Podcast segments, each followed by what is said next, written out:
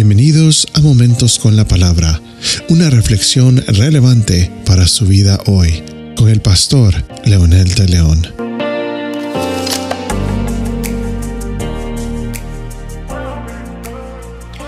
Como muchos saben, la degradación de la raza humana inicia en el huerto del Edén, en donde nuestros primeros padres desobedecieron y cayeron en el pecado que trajo la degradación humana. Pero la caída tiene dos caras. La primera es la obvia, la objetiva.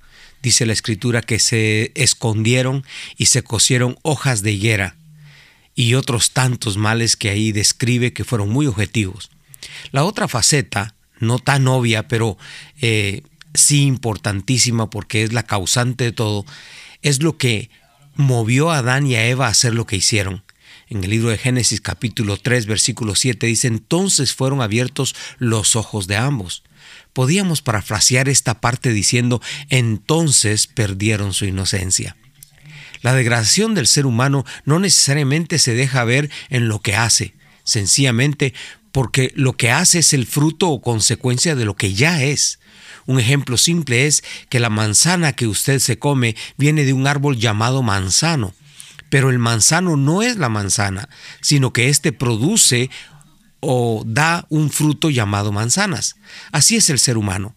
Los frutos son la consecuencia de lo que es. Entonces el ser humano, su naturaleza, muestra lo que realmente es en esencia. Por lo tanto, el problema del ser humano caído es su esencia, es su identidad, su ser entero como tal.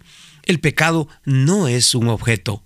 El pecado no es una cosa, el pecado es una condición, es un estado, y en este nivel es que Dios trabaja. El Espíritu Santo hace una obra que el ser humano no puede hacer. Aquí la razón de que muchos dicen yo quiero salir de esta situación, pero no puedo. Hay un poder interno, una fuerza que abraza al ser y no le permite ser diferente. Por esta razón Jesús le dijo a Nicodemo, tienes que nacer de nuevo. Voy a repetirlo, tienes que nacer de nuevo.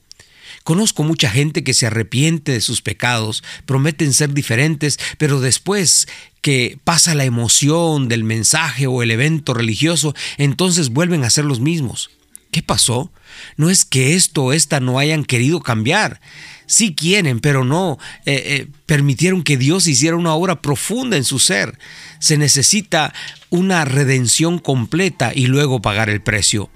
Y esta es la segunda parte de la obra redentora del Señor, pagar el precio, dar fruto al arrepentimiento que se evidencie no solo eh, con un remordimiento, pero que no hay arrepentimiento es diferente. El arrepentimiento es cambio, transformación, compromiso, disciplina, entre otras cosas. Cuando de verdad venimos a Jesús en arrepentimiento, no venimos buscando que saque una cosa de nuestro ser llamado pecado no buscamos que en vez del pecado meta santidad. No es así como funciona la salvación.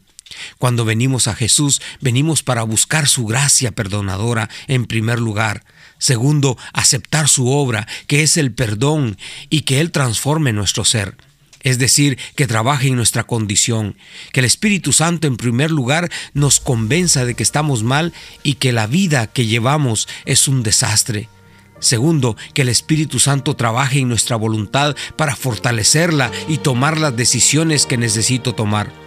Pero aparte de fortalecer nuestro carácter y nuestra voluntad, nos enseña a vivir de acuerdo a los parámetros de su palabra. Por favor, recuerde, el pecado no es una cosa, el pecado es una condición.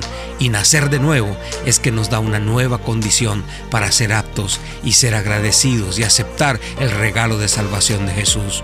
Ore conmigo diciendo, amado Dios, gracias por enseñarme la verdad de tu palabra.